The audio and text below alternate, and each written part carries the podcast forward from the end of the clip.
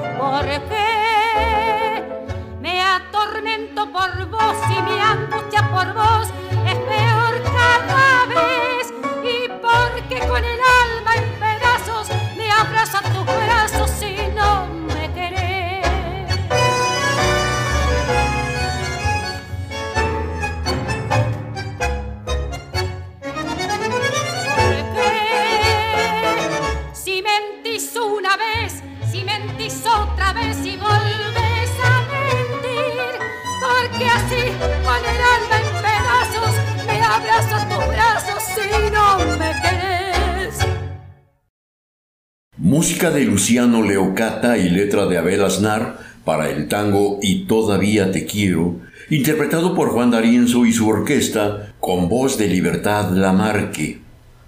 El salón de baile originalmente denominado San Martín, ubicado en el número 344 de la calle Rodríguez Peña, en la ciudad de Buenos Aires, abrió sus puertas hacia inicios de la década de 1910 y de acuerdo a las crónicas de la época, se daban cita allí numerosos personajes vinculados a la música porteña, lo mismo bailarines que ejecutantes.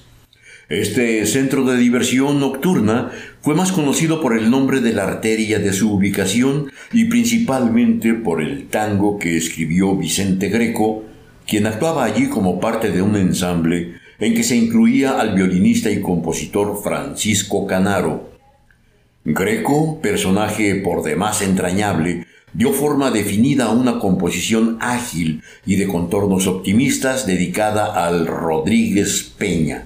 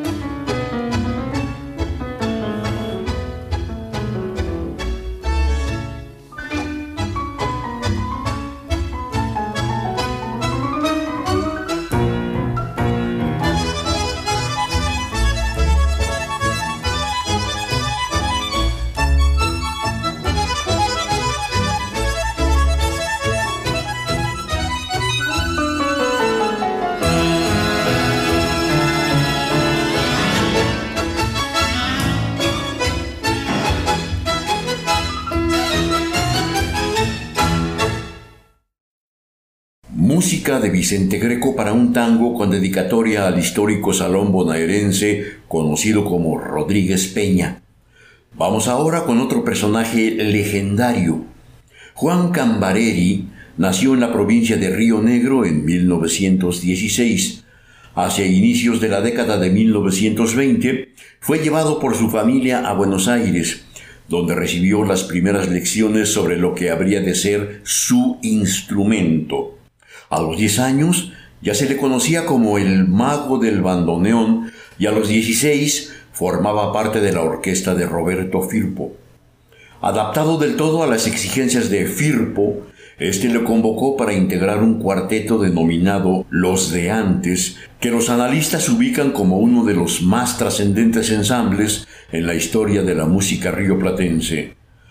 Con el grupo de Cambareri apreciaremos enseguida un tema de José Luis Padula cuyo título hace referencia a la Declaración de Independencia de las Provincias Unidas del Río de la Plata, formulada el 9 de julio de 1816.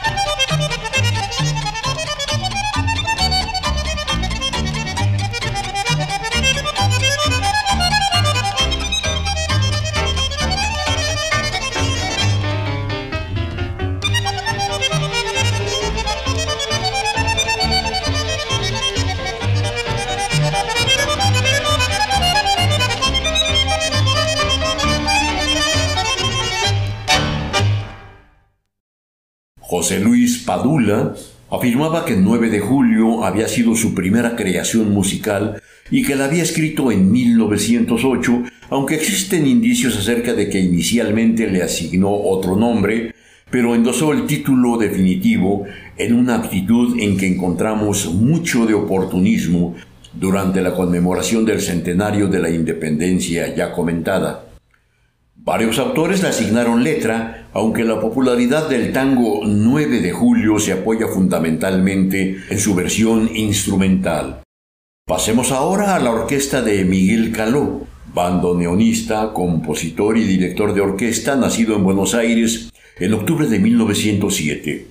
Iniciaremos con un tema emblemático en su repertorio, el dedicado a Osmar Maderna, director, compositor y fundamentalmente pianista de extraordinario talento, fallecido en un accidente de aviación el 28 de abril de 1951. En el tango que escucharemos, escrito por Caló en colaboración con Orlando Trípodi, la parte primera es la descripción del carácter afable de Osmar, que pronto se traduce en la fiereza de su ejecución sobre el teclado. Se trata de un retrato musical de gran eficiencia en su evocación descriptiva.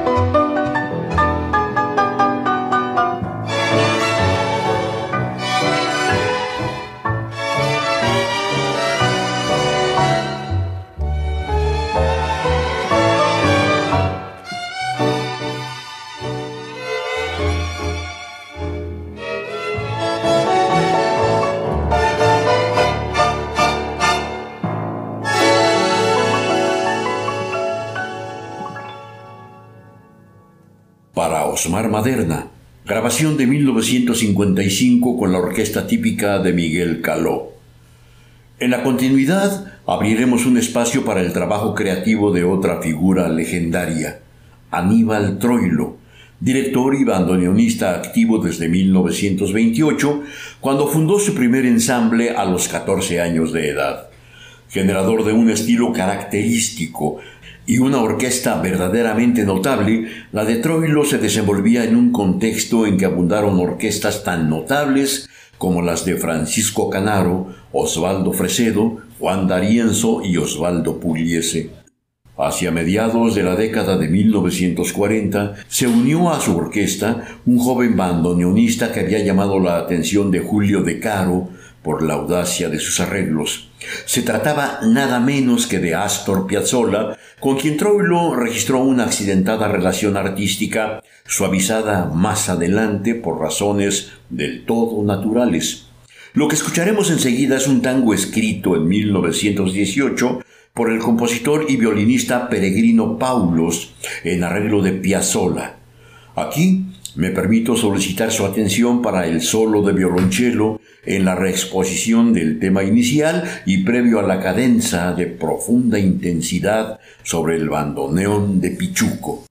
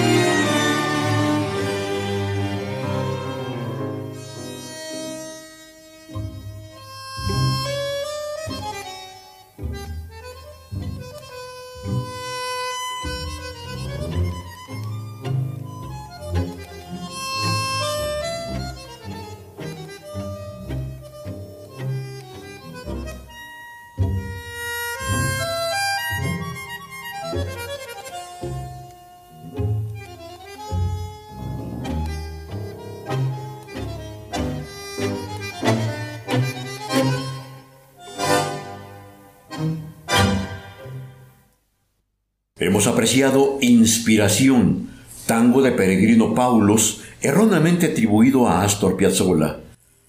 Hemos mencionado que la relación artística entre Troilo y Piazzolla fue notoriamente áspera en sus inicios, dado que el primero no comulgaba del todo con los conceptos del joven músico, a quien también encargó algunos arreglos para su orquesta. Años más tarde, el mismo Piazzolla habría de rendir su tributo a Pichuco con la suite troileana, escrita en 1975, el año en que falleció Aníbal Troilo. Cerraremos esta audición con un tema de la inspiración de Juan Carlos Cobian, Los Mareados, dado a conocer en el año de 1922 y al que inicialmente se asignó el nombre de Clarita, Con letra de Enrique Cadícamo y registros con diversos intérpretes, cobró enorme celebridad, acentuada por la ejecución de Osvaldo Pugliese, cuyo arreglo de 1977 se establece como un genial concepto, marcado por profunda y hasta dramática intensidad.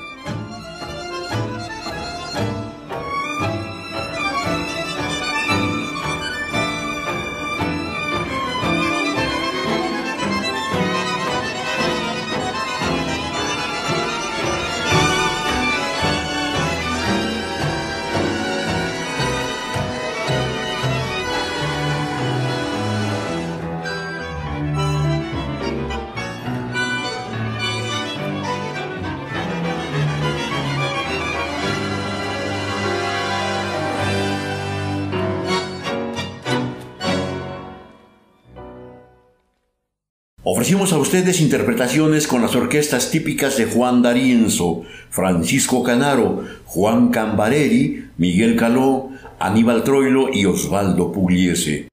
Agradecemos infinitamente el favor de su atención, misma que solicitamos para el siguiente espacio de la serie.